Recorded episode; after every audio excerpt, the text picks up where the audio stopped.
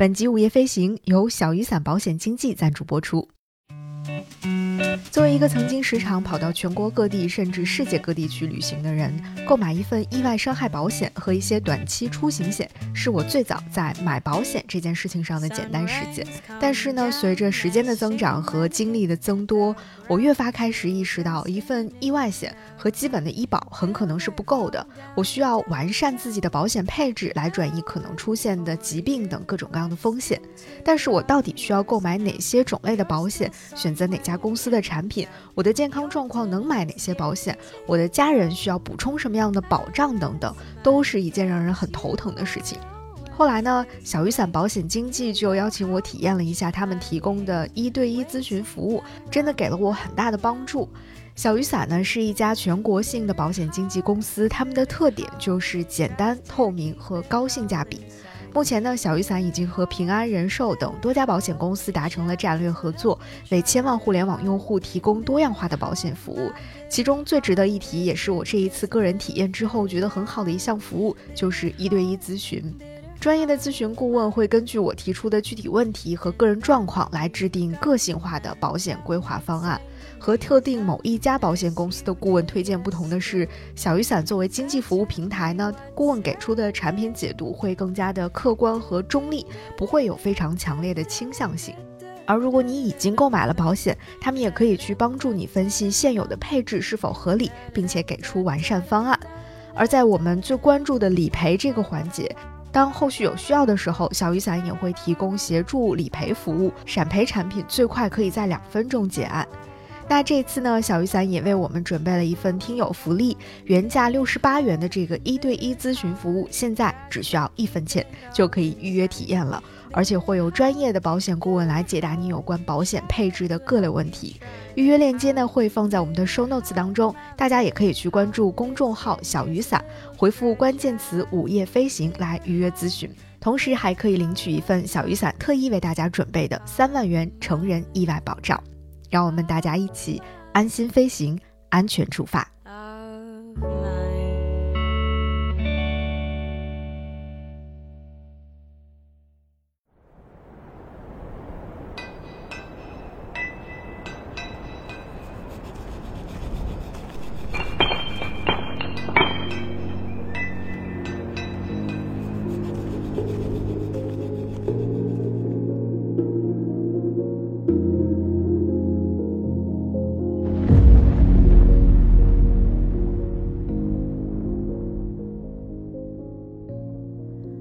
各位好，这里是午夜飞行，我是 VC，欢迎你的收听。啊，今天呢，我们又要一起出发上路了。今天我们要去到的是一个我心心念念了很久，虽然它的名气并不大，但是真的带给了我非常多惊喜的一个很意外、很特别的石窟，那就是响堂山石窟。我们要去响堂山石窟去见证一个时代。或者说，见证一个朝代一闪而过的飞扬。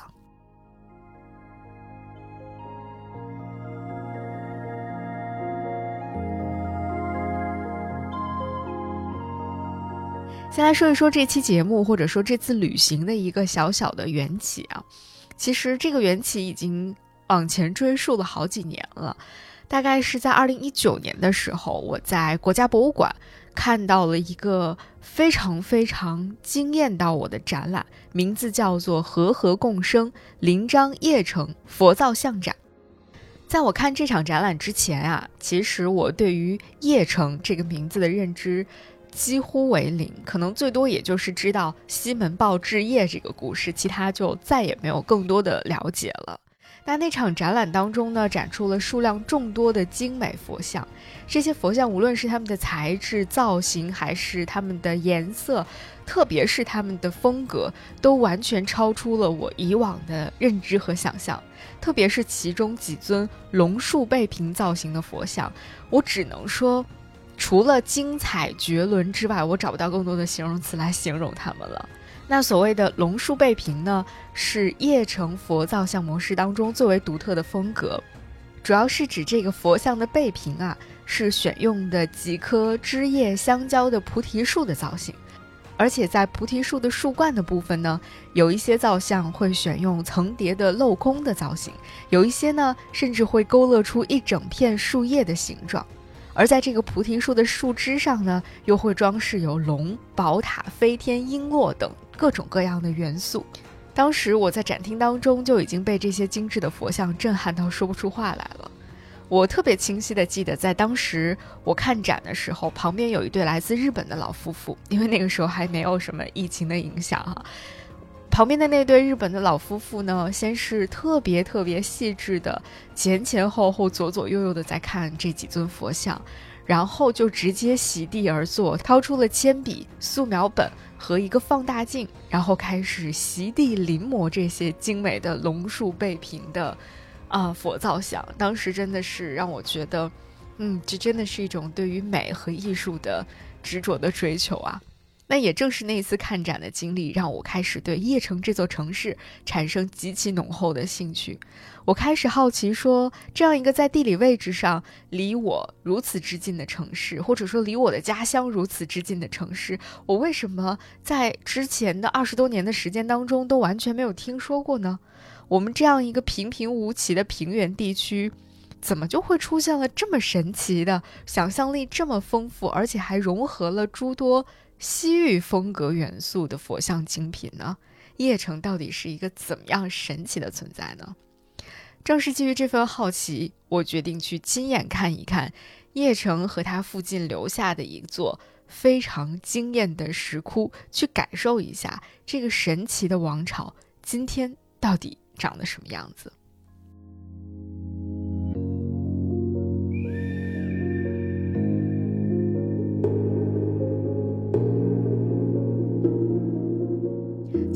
我们在提到叶城这个城市的时候，可能大多数人都会表示，嗯，不是非常的了解它，没有听说过，或者只是知道一点点关于它的历史的细节或碎片。那其实叶城据称是中国的八大古都之一，它的地理位置呢，应该是在今天晋冀鲁豫这四个省市的一个交界的地方，具体位置大概就是在今天河北省的临漳县的西南部。相信。大多数人对于邺城的了解，可能是在三国曹魏时期，他们把自己的国都建立在了邺城的北部。但其实，在那之后，十六国时期，后赵、冉魏、前燕也都先后定都在了邺城。而到了南北朝时期，东魏和北齐把他们的自己的国都建立在了邺城的南部。总之，他们都没有离开邺城这个大的范畴。所以，其实从公元三世纪起左右，以至于它后面的将近三百七十多年的时间当中，邺城其实一度是北方的政治、经济和文化的中心。也正因为如此，才造就了一段短暂但是非常灿烂的历史。和文化，那刚刚我们提到的那个佛像，其实就是当中一个非常好的例证了。那同时，通过这大批精美的佛像，我们也可以大致的感觉得到，佛教在当时应该是非常非常被人们所推崇的。那在今天，如果你到邺城博物馆去看的话，啊，也就是河北临漳的邺城旧址那个地方，会有一个常设的展览，名字就叫做《中国北方佛都六世纪邺城佛教》，重点展示的就是在东魏和北齐的时候，佛教在这里发展的一个盛况。那也正是因为有了这样的天时地利人和的因素，才让短暂的。北齐王朝，也就是今天我们重点要走进的这个王朝，在石头上开出了惊艳的花，才有了今天我们能够看到的响堂山石窟。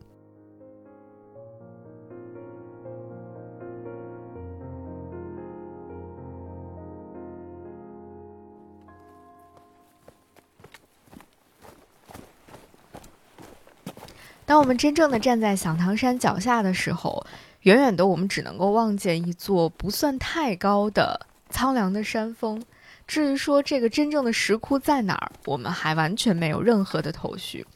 而且，一个非常明显的感觉就是，到这儿来参观的人真的是很少很少。特别是跟中国的其他几大石窟的游人数量相比，在这儿真的会让你有一种宛如包场看石窟的感觉。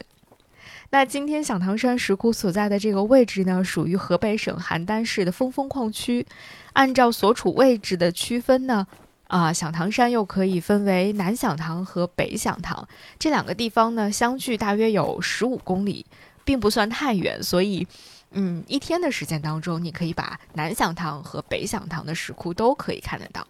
那今天呢，我们会首先去看一看最负盛名的北响堂山石窟，特别是我神往已久的大北洞。然后呢，再到南响堂山石窟去寻找留有金色飞天的那个洞窟。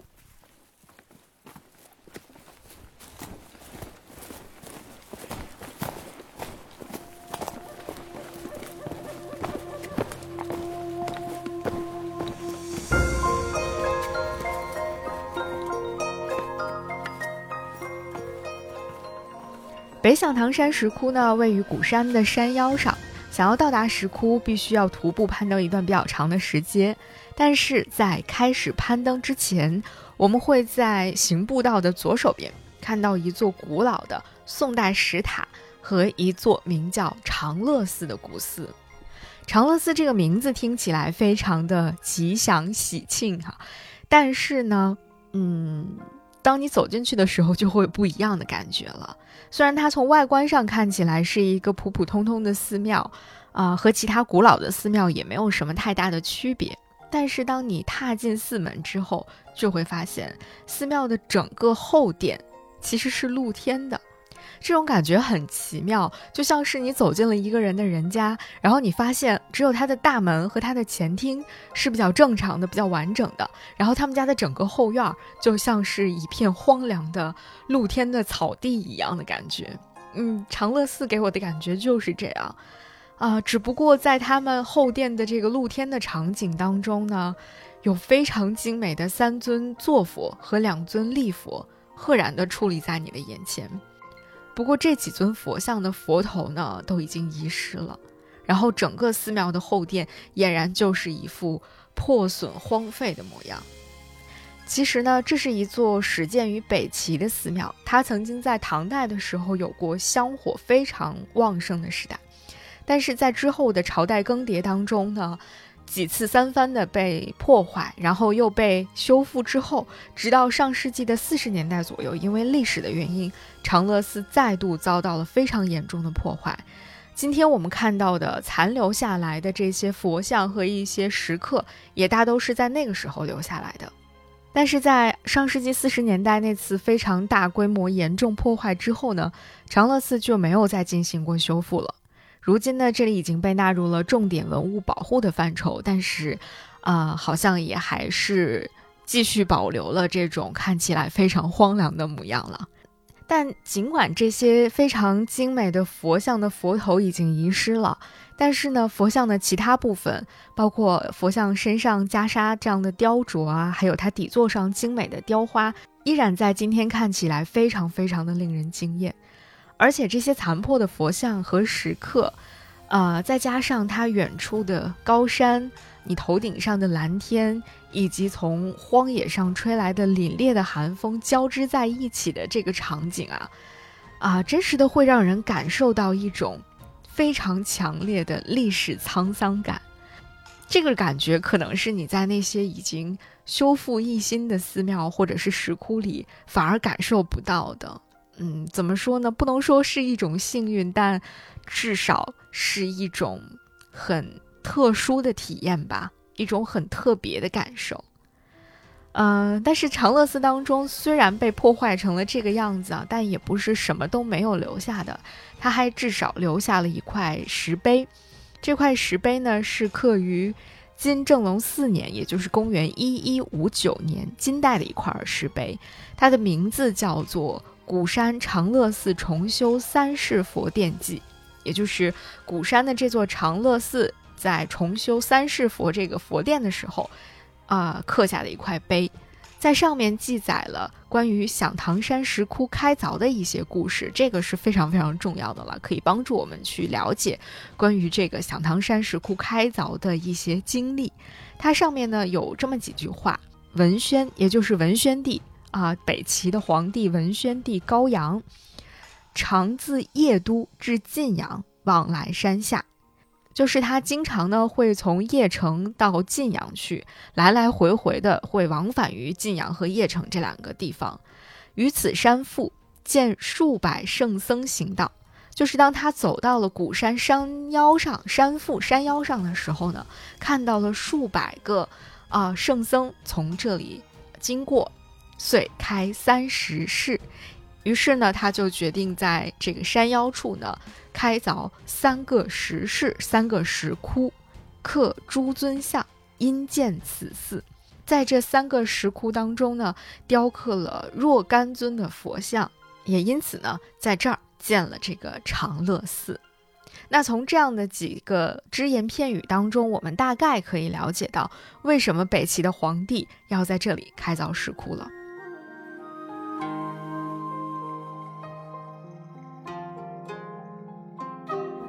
那我们就赶紧继续从长乐寺出发，大概需要爬上个十五二十分钟左右的小山坡吧，我们就可以到达真正的北响唐山石窟了。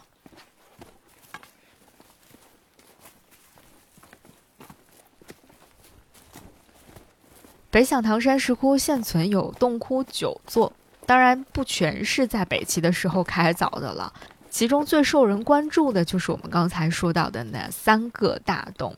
其他有一些洞呢，其实是在之后，比如说唐代甚至是明代的时候开凿的一些小的石窟了。但是今天呢，我们重点还是要去说一说这三个最重要的大洞：大佛洞，或者我们把它叫做大北洞、释迦洞和刻经洞。其中第九窟大佛洞是响堂山石窟规模最大、开凿时间最早。而且装饰最为华丽的石窟，也是我个人最最最喜欢的石窟了。嗯，因为这个洞实在是太好看、太特别了，是我在此之前以及在此之后都没有看到过类似于这样的石窟。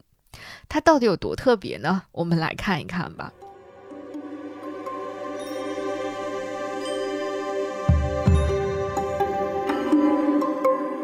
走进大佛洞，你首先会被它巨大的内部空间所震撼。无论是在敦煌还是在云冈，我都没有见到过这么巨大而且空旷的、毫无遮拦的这种洞窟。即便是在云冈石窟那个最大、最负盛名的第三窟啊，或者叫做灵岩寺洞里面。由于它那个窟并没有最终按照原来的设计图建成一个大型的塔庙窟，因此我们虽然会看到一个非常具有震撼效果的无比高大的云冈大佛坐落在这个洞窟当中，但是如果论整个洞窟空间的完整性的话，响堂山的这个大佛洞或者说大北洞，真的是我从来没有见到过的。这个大佛洞它的进深就有十三点三米。宽十三米，它的高就有十一点四米。想象一下这个高度，十一点四米大概就是有三四层楼的这个高度了。而且它是一个非常完整的塔庙窟的结构，或者叫做中心塔柱窟的结构，也就是在大北洞的中间是有一个方形的塔柱的，塔柱的三面。都开了佛龛，而且佛龛当中供养的分别是过去佛、现在佛和未来佛。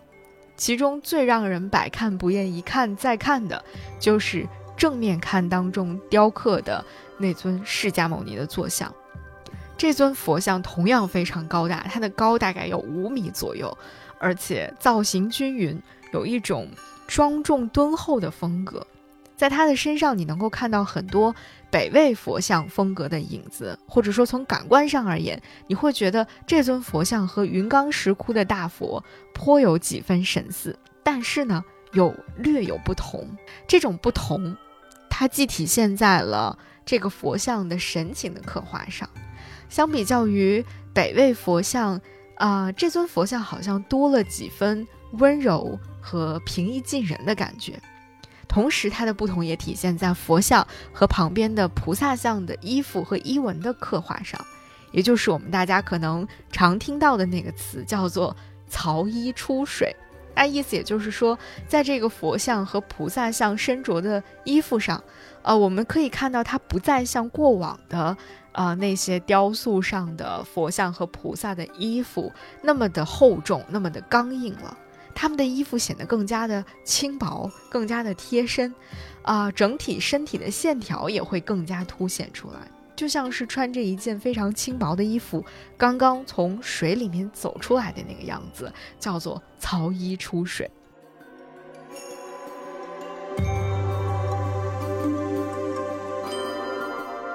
但其实曹衣出水这样的佛像风格呀，我们也是可以在中国其他地方的一些石窟当中看到的。所以这还不是响堂山石窟最戳中我的一个点，最戳中我的点，也是响堂山石窟最特别的一个点，是在佛像的背光设计上，或者说在佛像背光的雕刻造型上。以这尊最大的、最打动我的佛像为例，它的背光上是有造型和色彩都极其飞扬的浮雕火焰的。虽然在其他的佛像上，可能我们也多多少少都会看到火焰的造型，但是火焰的色彩这么明亮，火焰的造型如此飞扬的，真的非常的少见。除了火焰的背光，啊，还有忍冬纹的设计，以及七条火龙穿插其间，这种雕刻的精巧，绝对是北齐高超的雕刻艺术的杰出代表了。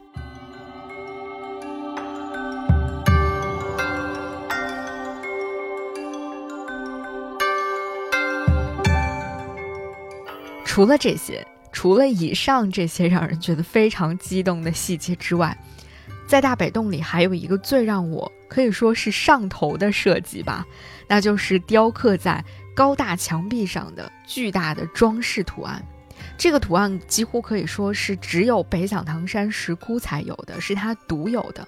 有相关的考古学专家把这个图案称之为“宝相花”。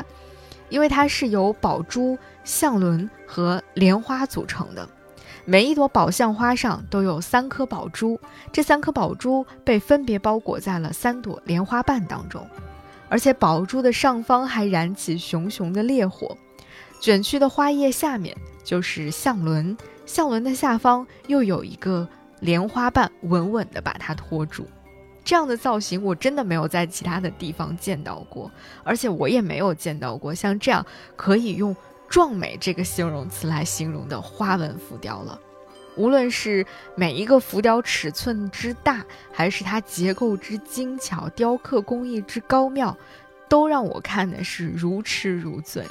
那些花叶的每一个弯曲，火焰的每一缕跳动，都是踩在了我的心头上。我就站在那个大北洞当中，抬着头，仰着头看着这些浮雕，看了好久好久。我恨不得马上抓住这里的一个工作人员，想要问一问，你们为什么还没有拿这个花纹来做一些周边设计呢？你们快做啊！如果你们做出来了，我一定要买爆它。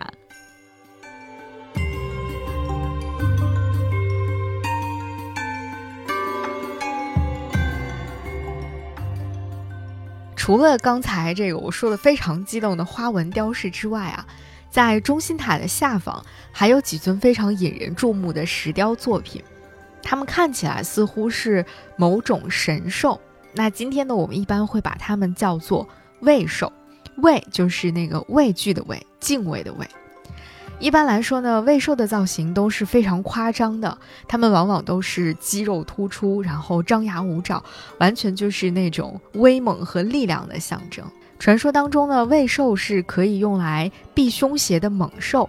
这种形象呢，在我国的魏晋南北朝时期是比较常见的，而且它经常会出现在一些墓志上。墓室的壁画上、石棺床上，还有就是在石窟当中去担任某种守护者的角色。呃，如果大家去过国外的一些比较大的呃美术馆或者是艺术馆的话，通常你都会在中国雕塑艺术展区看到关于魏寿的一些雕塑作品。那在我们的故宫博物院当中，其实也收藏有几尊魏寿的雕像。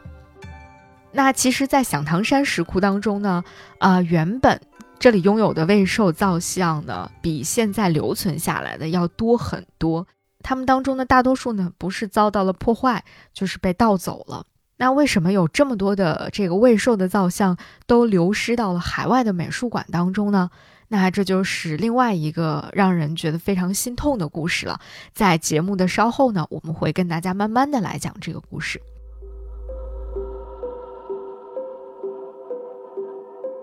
不过刚说未寿一般都是出现在这个墓葬当中的哈，那大家就又会觉得很奇怪了，为什么啊这种出现在墓葬当中的怪兽会出现在大北洞当中呢？这就又和关于大北洞的另外一个传说密切相关了。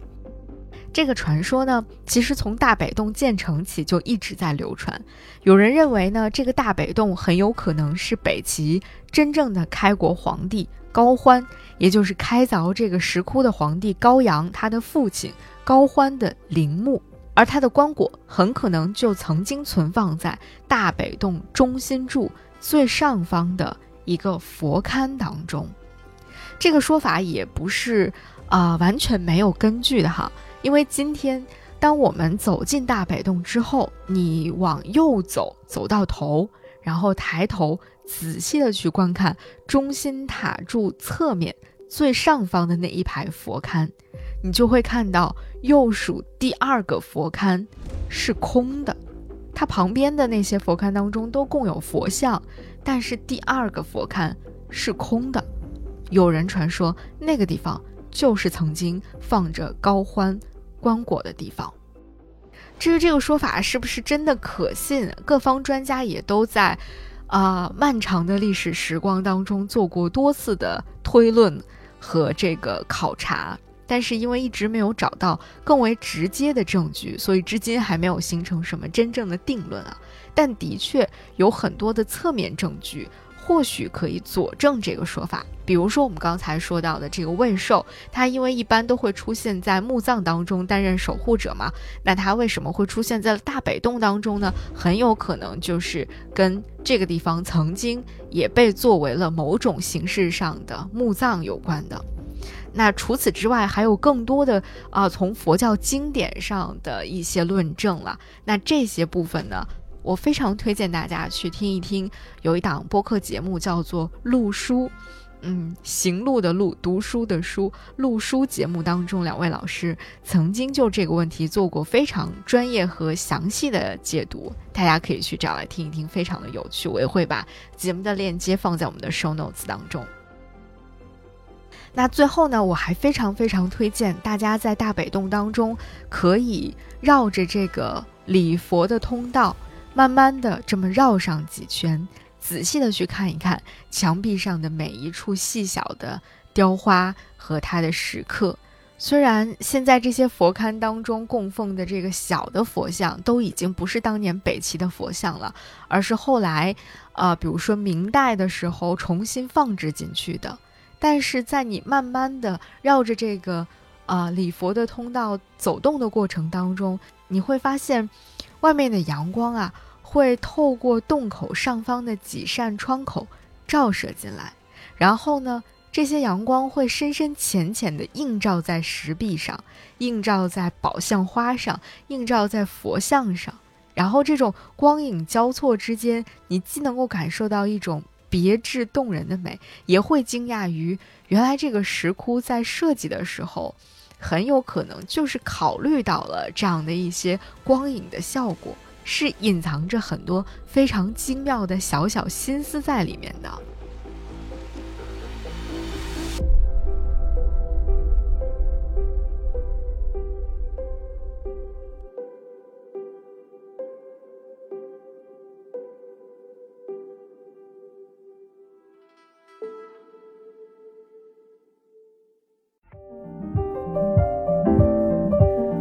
午夜飞行是一档关注旅行、城市文化与生活的播客节目，力求用声音呈现多彩的城市故事。由 Marcast Media 制作出品。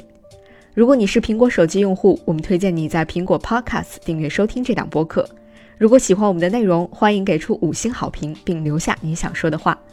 我们的节目也会同步更新在 Spotify、小宇宙、喜马拉雅、网易云音乐、QQ 音乐、荔枝 FM、蜻蜓 FM 等平台。另外，你还可以搜索关注“午夜飞行”的微博和微信公众号，期待听到来自你的声音。我们也欢迎有眼光的品牌来赞助我们的节目，支持“午夜飞行”做出更多更有深度和长远价值的好内容。如果你想要为午夜飞行打赏，用真金白银为你喜欢的内容投票，欢迎到爱发电搜索“午夜飞行”进行打赏。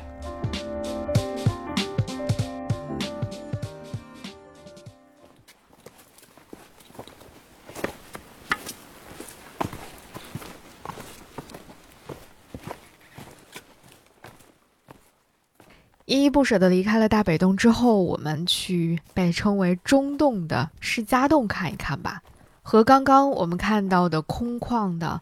宏伟高大的北洞相比呢，中洞释迦洞就显得更加亲民一些了。这种亲民呢，不仅仅体现在它的面积要小很多，还因为今天这个地方仍然有络绎不绝的香客会到这儿来供奉佛祖和菩萨。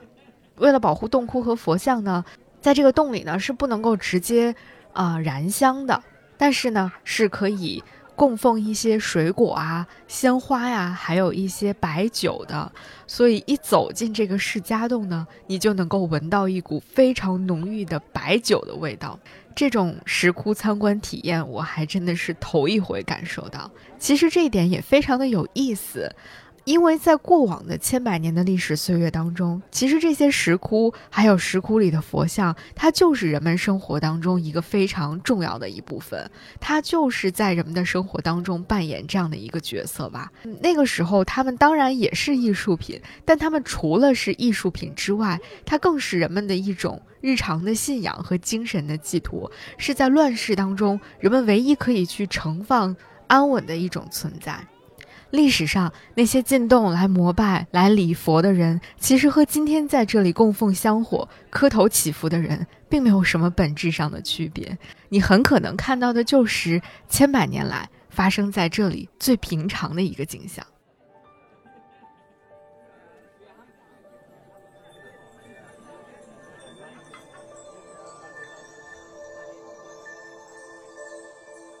那从结构上来说呢，释迦洞的结构是一个前廊加后窟的这么一个模式。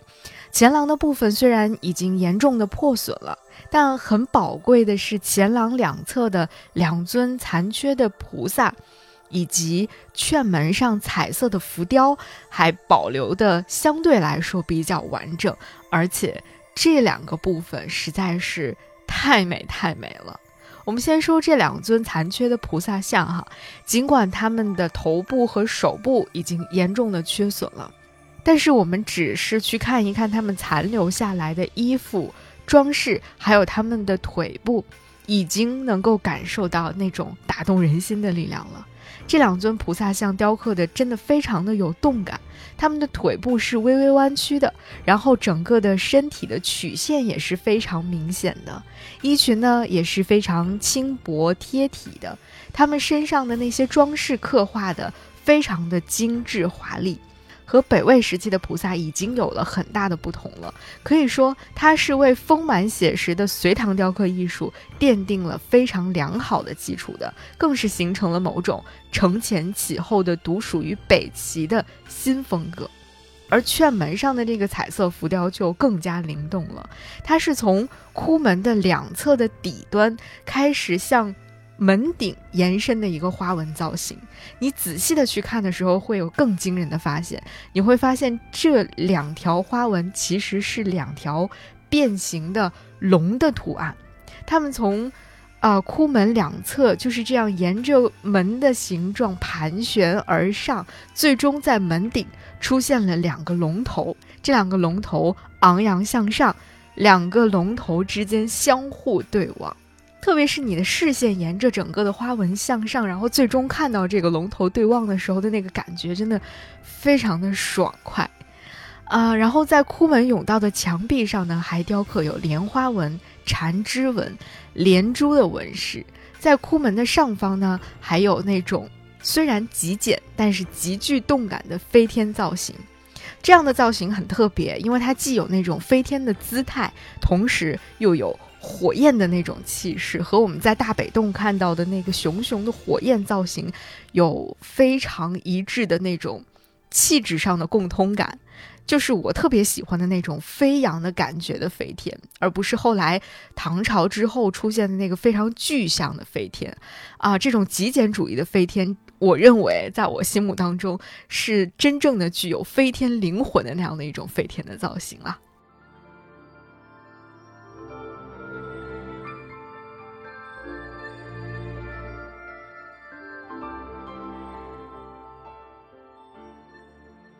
那最后呢，我们要走进的是南洞刻经洞。之所以叫做刻经洞呢，是因为这个洞窟的墙壁上是刻满了经文的。刻经洞是一个典型的塔形窟，它的进深大概有七米多，然后它的平面呢是一个近似于正方形的这么一个结构，是一个三壁三龛式的佛殿窟，就是说它有三面墙壁，然后三面开窟这样的一个这个基本的构造。不过，在这个窟里面呢，最美的地方需要你抬头去看，在它的窟顶呢，雕刻了一个莲花藻井，而且它的周围还配有姿态优美的飞天鸡跃。看到这幅景象，你就仿佛又置身于啊那个绚丽多彩的美妙的天国极乐世界当中了。那至于说，在这个洞当中最值得一看的那些经文啊，是什么经文呢？为什么要在这儿刻经呢？如今，我们在这个洞窟当中是可以看到一块石碑，上面写的是“唐庸写经碑”，也就是记录了一些关于唐庸这个人在洞窟当中刻经的故事的。在这个里面，他有写过唐庸在古山石窟当中都刻了一些什么。上面的记载写，他在这儿刻了《维摩诘经》一部，《圣经》一部，《背经》一部，《弥勒成佛经》一部。那由此我们可以知道，现在残存在这个洞窟当中的这些经，分别是《圣经》《背经》。还有这个弥勒成佛经，但是因为我本人其实对这些具体的这个经书的经文内容并不是非常的了解，所以我也只是能够在这个刻经洞当中看一个大概齐的样子。再加上我对于书法和石刻，呃，也确实没有什么太多的研究，所以在这儿并没有能够 get 到更多的信息。但是我想，如果你是一个书法爱好者，或者你是一个这个石刻爱好者的话，应该来到这里是。一个能够让你尽情的徜徉其中的一个地方了吧？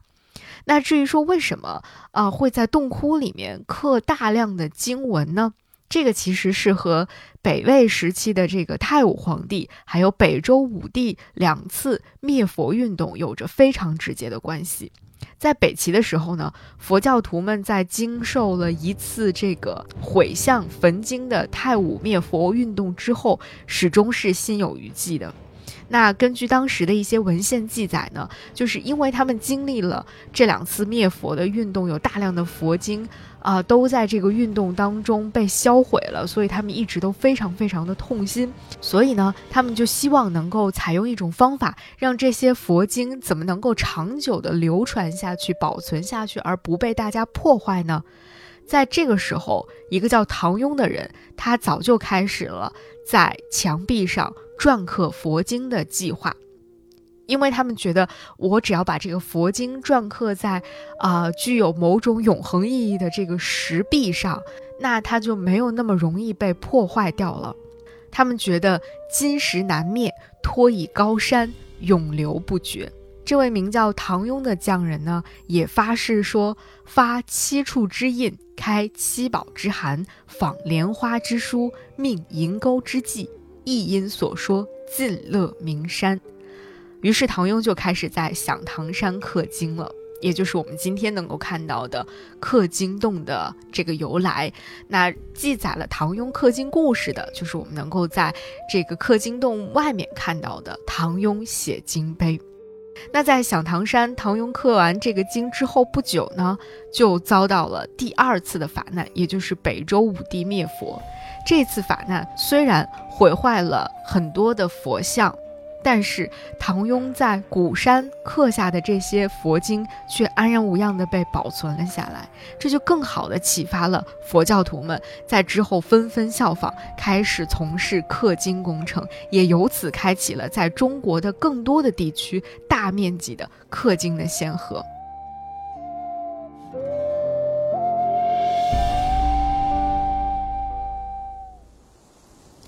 走出了刻经洞之后呢，再去回首我们一路走过的这三个石室、三个石窟，啊，真的会觉得是一种很神奇的体验。啊，这三个洞虽然同属于北齐时期，几乎也都是在差不多的年份被这个开凿出来的，但是他们三个的风格竟然如此的有差异化，而且内容如此的丰富，从书法石刻到图案装饰，再到佛像等等各个方面都极其的丰富，而且他们的风格和以往我们所。感受到的那些石窟当中是如此的不同，所以就有人说，中国的三大石窟当中啊，敦煌是以壁画为主的，龙门和云冈石窟呢是以雕刻为主的，但是只有响堂山是壁画和雕刻艺术都非常与众不同的一个结合。而且北京大学最早研究这个响堂山石窟的素白教授，他也曾经称赞这里说，中国石窟艺术的缩影就在响堂。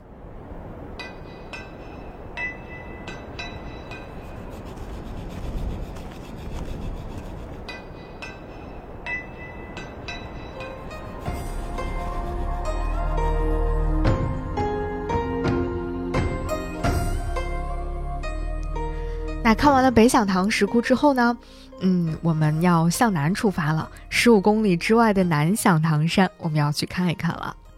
和由皇家建造的这个北响堂山石窟不同的是，南响堂山石窟的规模呢就要小很多了，因为它的建造者呢并不是北齐的皇帝了，它的建造者呢是北齐的大丞相高阿那公。南小堂现在现存的石窟一共有七座，然后其中的这个大小的造像大概有三千七百多尊，而且呢，很多地方都刻有记载了年份的题记，嗯，有三十八处之多。虽然呢，南响堂山石窟呢没有像大北洞那么宏大的石窟建筑，而且这里的每一个石窟都小小的，呃，再加上这个地方呢，它嗯被破坏的已经非常非常严重。很多石窟当中呢，几乎已经没有任何东西保留下来了。大部分的石窟现在也已经都被铁栏杆保护了起来，我们是没有办法能够走进这些洞窟去参观的，只能隔着栏杆往里面眺望一下哈。所以呢，整个南响堂山石窟当中最大的亮点就是那一抹金色的飞天了。这抹金色的飞天出现在它的第七窟。因为这个洞窟当中，它的四壁都布满了大小不一的佛像，一共有一千零二十八尊，所以这个第七窟也被称为是千佛洞。不过遗憾的是，我们现在依然也只能够隔着栏杆使劲的往洞内去张望，去努力的看到尽可能多的千佛当中的一部分佛像造型了。而那一抹金色，那抹金色的飞天就出现在千佛洞的窟顶上，在它的正中央呢是一个莲花的藻井，四周呢飞绕着八个飞天，它们以宝珠为中心，啊两两相对，其中呢有一些是这个击乐天，那击乐天呢会手持着横笛呀、琵琶、箜篌声这样的一些演奏的乐器，而另外呢有这个。啊，歌舞飞天，还有供养飞天，他们都是曲线非常的优美，而且衣带飘扬。最为难得的就是，时至今日，他们依然保留着非常明丽的金色和赭石色，而这抹金色和赭石色，真的是成为了这破败荒凉的世界当中格外耀眼的存在了。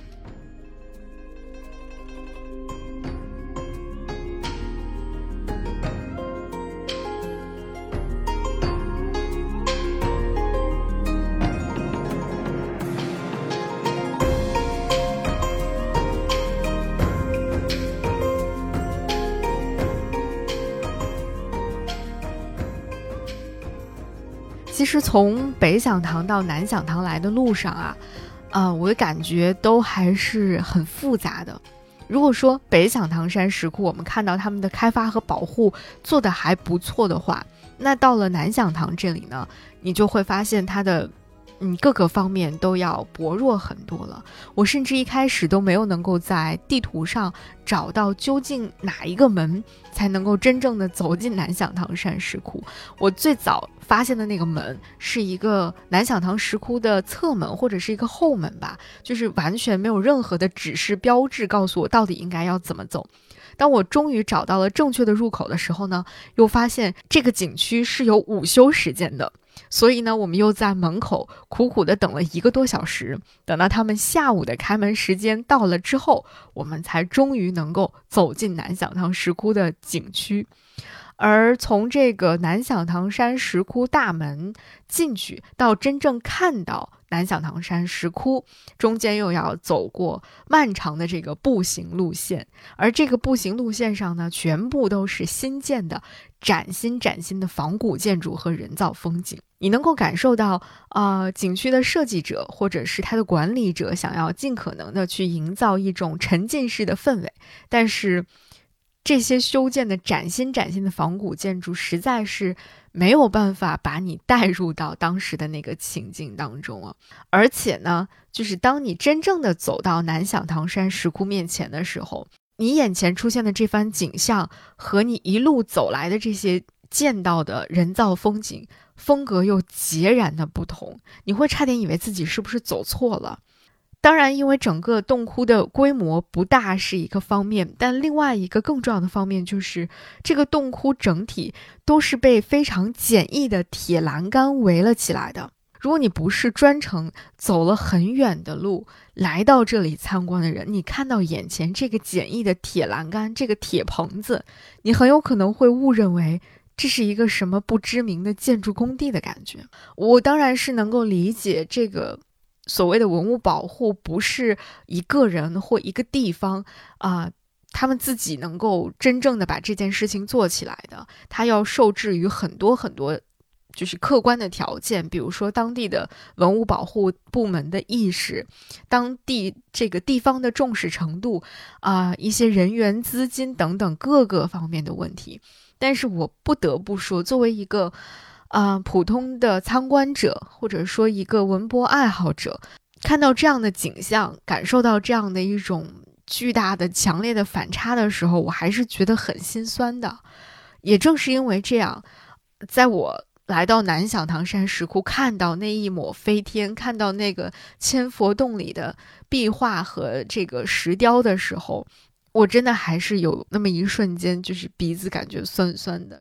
其实石窟被破坏、文物被倒卖这样的情况，在我国的文物保护历史上早已经不是什么新鲜的事情了。之所以我们现在看到的南北响堂山石窟是现在的这个样子，就是和石窟的破坏以及文物被倒卖密切相关。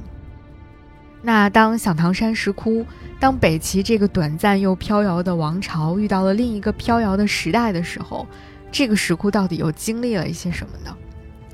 简单的来说，一方面我们已经在前面提到过了，在响堂山石窟开凿不久之后，就遭遇到了灭佛运动。北周武帝的灭佛，使得响堂山遭遇到了一次非常严重的破坏。在那次灭佛运动当中，其实南响堂山的第一窟、第二窟还有第六窟门口两侧的立石像就已经被破坏的不成样子了。那即便是隋代的时候，对这些毁坏的造像进行了一些。重修和补凿，但也已经不是当年的那个模样了。在这之后，到了民国时期，啊，应该说是对响堂山石窟带来致命打击的一次毁灭性的盗凿活动吧。这些精美绝伦的响堂山石窟造像，就是在这次民国时期的盗凿运动当中，成为了缺头少臂的残神。那今天在响堂山石窟群的旁边呢？啊，新建起了一座响堂山的石窟博物馆，在这里呢，展出了一部分保存的较为完好的啊响堂山的佛造像、佛头还有佛手。但是石窟当中更为精品的部分呢，大多是以复制品或者是照片的形式在这里展出的，因为他们的原件现在已经被收藏在海外的各大博物馆或者是美术馆当中了。而把这些精品的佛造像倒卖出去的一个非常关键性的人物，名叫卢芹斋。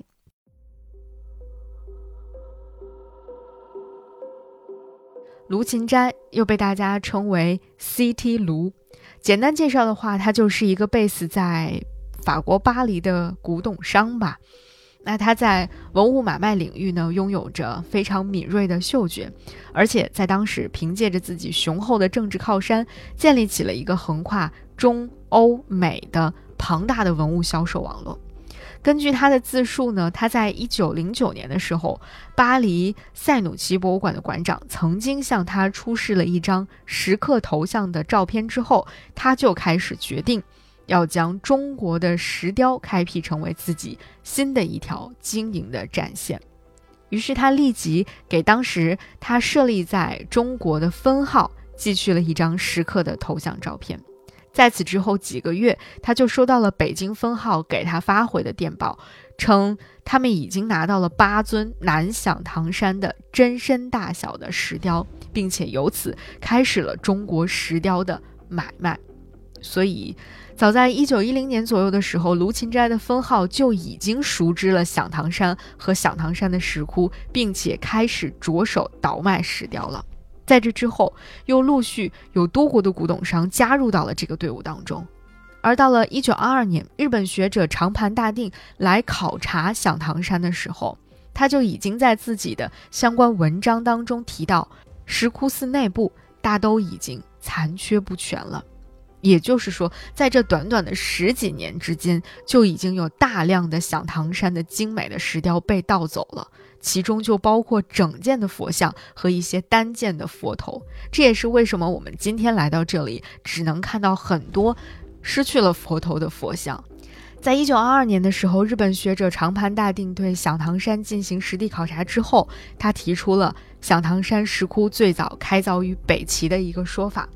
后来，长盘大定还和关野真共同写了一本书，叫做《支那佛教史记评解》。在这当中印制了三十四张响堂山石窟的照片，以及手绘石窟的平面图，其中的内容已经在当时来说是非常非常详尽了。可以说，呃，应该这算是学界对于响堂山石窟的首次比较系统性的介绍了。在一九三六年的时候，日本的另外的两位学者长广敏雄和水野清一又到响堂山进行了专门的考察，并且在第二年出版了报告，叫《河北磁县河南武安响堂山石窟》。啊，事实上，在一九三六年，日本的这两位学者到这儿进行专门的考察之前，一九三五年，当时国内也已经有一批学者注意到了响堂山石窟。那当国内的学者和一批又一批的日本学者来到这个已经残破不全的，呃南北响堂山石窟进行考察和研究的同时呢，卢芹斋的生意仍然在进行当中。而且在一九四零年的时候，卢芹斋专门在美国举办了中国石雕展。在这次展览上，展出了包括云冈石窟、龙门石窟、巩县石窟、天龙山石窟和响堂山石窟这五大石窟的一些非常重要的作品和历代的佛像精品。当然，这其中的绝大多数，在那次展览之后，再也没有回到过中国的土地上。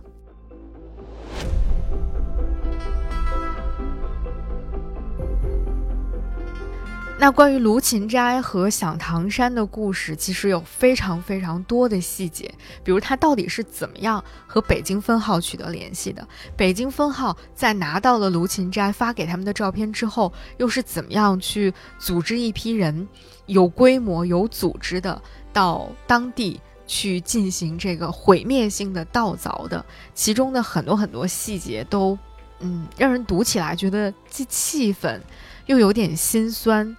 啊，就是一种五味杂陈的感觉，在这儿我们没有办法一一的跟大家去展开来讲了。如果大家感兴趣的话，可以去找来卢芹斋的传记读一读，你会发现，这个人的经历背后呢，真的是一个时代的缩影。他身上的那种复杂性，和他所从事的这个所谓的事业吧的复杂性。以及他对于文物和艺术的认识，然后西方对于中国文物的态度转变等等，啊，都是非常非常复杂的。这一切都不是一句简单的“古董贩子”“卖国贼”这样的称号就可以盖棺定论的。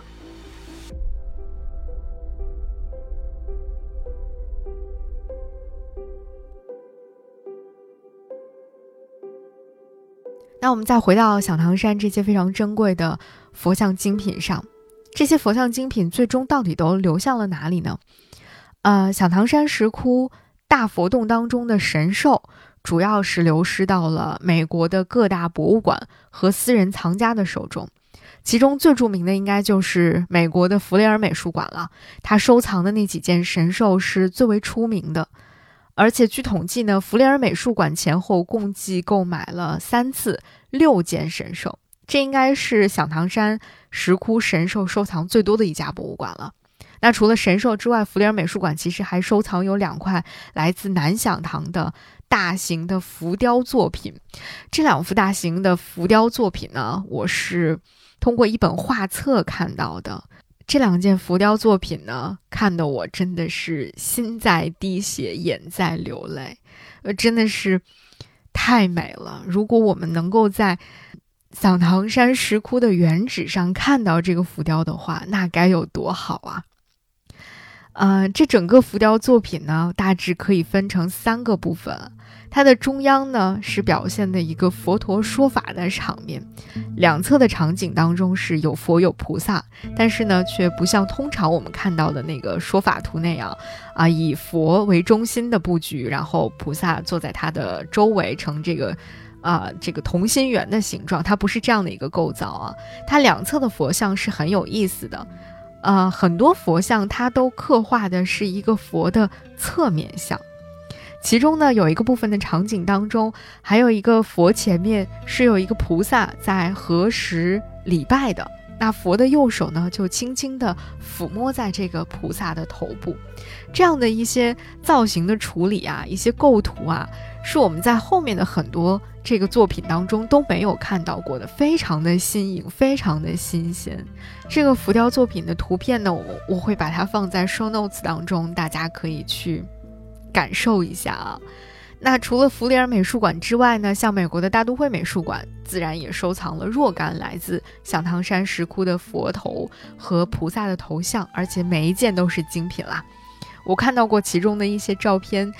嗯，那些菩萨的头冠呐，都是我此前很少见到的设计样式，嗯，所以呢，看到这些照片的时候，就还是那种感觉，又惊喜又遗憾。嗯，不过呢，可能说也算是幸运吧。就是唯一幸运的一个地方，就是对于小唐山石窟的研究和保护工作呢，现在正在越来越受到国内外大家的重视了。也有越来越多的专业机构和学者参与到这件事情当中，不仅包括我们国内的学者和研究机构，还有很多国外的这个学者和研究机构都加入到了这个保护和研究的队伍当中来。那刚才我提到的那些散落在国外的艺术精品呢？我是从哪儿看到的呢？是一本名叫做《Echoes of the Past》这个展览的画册当中看到的。而《Echoes of the Past》这本书当中收录的，就是在2010年到2012年由芝加哥大学的斯马特艺术馆和塞克勒博物馆联合主办的，由芝加哥大学艺术史学东亚艺术中心副主任。蒋仁和先生策划的一个同名展览上的展品和一些研究成果。那我们大家可能更加熟悉的艺术研究者巫红老师，他也参与到了这项研究当中。那这个名为《Echoes of the Past》，我们可以把它翻译成“往日回响”或“昔日回响”的这个展览呢，就是对响堂山佛教雕塑的首次大规模的展示。这个也是芝加哥大学从二零零四年启动的一个叫做“响堂山计划”的研究的一个研究成果。他们的研究团队呢，借助最新的科技手段，用数字技术将这个屡次被盗的响堂山石窟，通过数字方式进行了一定程度的复原，让我们能够在数字的世界当中得以窥见一些响堂山昔日的光辉。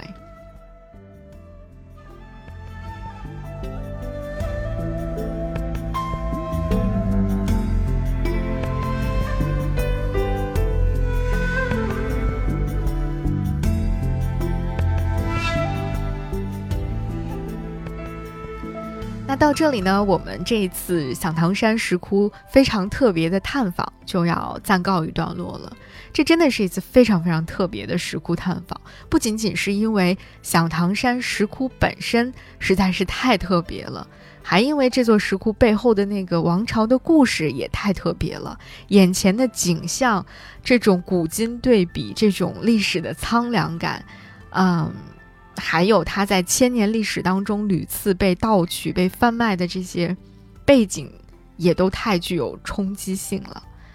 在此之前，我确实对北齐的历史啊没有什么太多的了解，对于高欢、高阳这些名字、这些高姓的皇帝呢，也没有什么认知，只是知道他们的名字而已。但是当我后来去查了查他们的一些传说故事的时候呢，我就陷入到了一种更大的割裂感当中。对，就是“割裂感”这个词啊，就是我这次石窟探访的最大的感受。北齐的历史，特别是有关北齐皇室众多让人瞠目结舌的传奇故事，和北齐石窟的独特之美。是最大的割裂吧，应该说是，因为当我去查看关于北齐王朝的一些历史故事的时候，我看到了很多很多关于高阳是如何的暴虐、如何的荒淫无度的故事，还有就是高氏一族日渐离谱的这些统治手段和统治的方式，和他们对于佛教的这种极度的推崇和信仰，我觉得几乎是背道而驰的，就是在那样的一个。残暴的、荒谬的王朝之下，怎么会诞生出这样的艺术作品呢？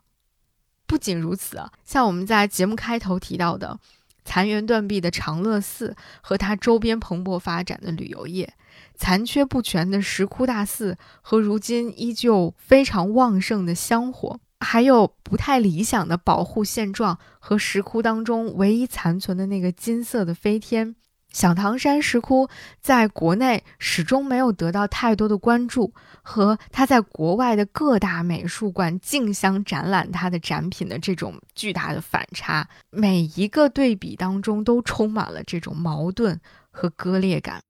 围绕着这个石窟千百年的历史当中，你真的会发现，就是这种割裂感无处不在：灭佛、信佛、崇拜、推倒、信仰崩塌。供奉、盗取、繁盛、遗忘、修缮、荒芜等等等等，有那么一瞬间，我真的不知道我应该如何来理解我所看到的和感受到的这一切。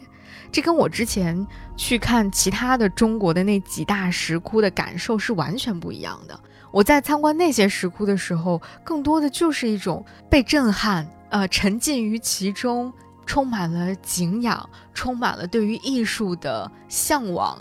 的那种感觉。但是在这儿，在响堂山石窟，我更多的是一种敬仰之余的困惑，一种美的享受之余的痛心，甚至有一点点的迷惑，有一点点的迷茫。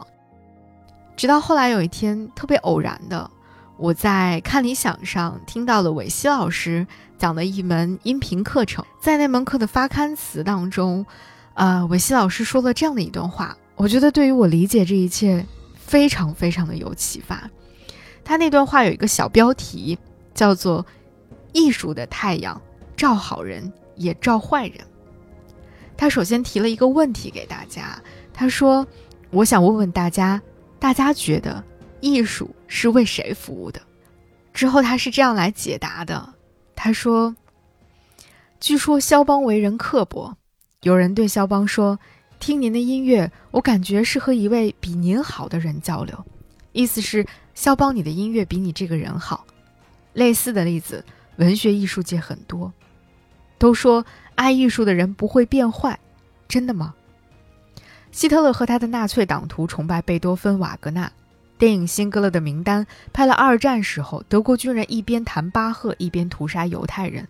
斯大林临死前要听莫扎特。明朝大书画家董其昌写字画画温文尔雅，被野史里写成恶霸。近来不少学者考据指出是冤案，真相不知怎样。总之，艺术家人品和作品不相符的例子比比皆是。这些事让我有了另外一个思考。我想。艺术是太阳，照好人，也照坏人。还有我们广大的平凡人，好人、坏人、平凡人，都需要艺术的慈悲和照耀。而艺术之广大，不但大于人，而且大于宗教。我是画画的，艺术至上。对于一个艺术家来说，没有艺术，宗教等于零，世界也等于零。我看到艺术和宗教一样，也高于善恶。敦煌壁画的画工，据说有不少犯人，希特勒、法西斯都被艺术征服，有的还参与艺术创造。进行艺术创作的时候，这些人是善的还是恶的？高贵还是卑微？不，他们是忘我的。忘我，就是把生命托付给艺术。这时候，是艺术在说话，是艺术在借宗教、借善恶、借美丑、借我们人类来呈现艺术的力量。欣赏艺术的时刻，人只是人。幸好。这个世界有艺术。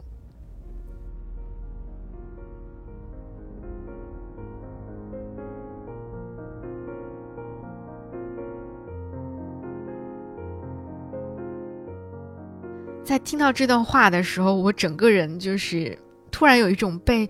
点通了的感觉。我突然好像能够，呃，自洽了，能够去理解。我在响堂山石窟这趟旅行当中所感受到的、所吸收到的那些非常矛盾的存在了，呃，真的就像韦西老师在那篇小短文当中所说的吧，幸好这个世界有艺术，幸好我们是热爱艺术的人。我们不否认，在响堂山石窟当中，在响堂山的各种各样的纷繁历史和故事当中，充满了这种复杂性。在当下，它也充满了各种各样的割裂感。但是在响堂山石窟当中，我所感受到的那种艺术的美好，那种被艺术照耀的感觉，却是真实的。就算它背后充满了复杂，充满了争议，充满了各种各样的血雨腥风，我们既要承认并且接受那些复杂性。但同时，它也并不妨碍我们对于艺术的赞美和对于艺术的爱，因为真的幸好，这个世界有艺术，欣赏艺术的时候，人也只是人而已。幸好我们是热爱艺术的人，幸好我们在响堂山石窟的艺术世界里，被艺术的光芒照到了，感受到了温暖，并且。把它留存在了自己的心里。希望这期节目，嗯，在带给你了各种各样纷繁复杂的信息和情绪之后，更多的也能够把响堂山石窟的艺术留在你的心里，让艺术找到我们每一个人。这里是午夜飞行，我是 VC，感谢您的收听，我们下期节目再见。